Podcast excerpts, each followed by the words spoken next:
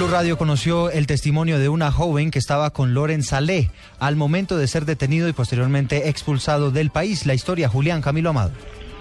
Eduardo, pues mire, ella relata que los eh, cerró un hombre en eh, moto, vestido de negro, y que luego fue eh, llevado hasta el aeropuerto del Dorado donde fue deportado. Pero esta persona le confirmó a Blue Radio que esta madrugada fue deportado el tercer activista venezolano hacia ese país. Se trata de Alfonso Caro, quien también integra la organización Operación Libertad.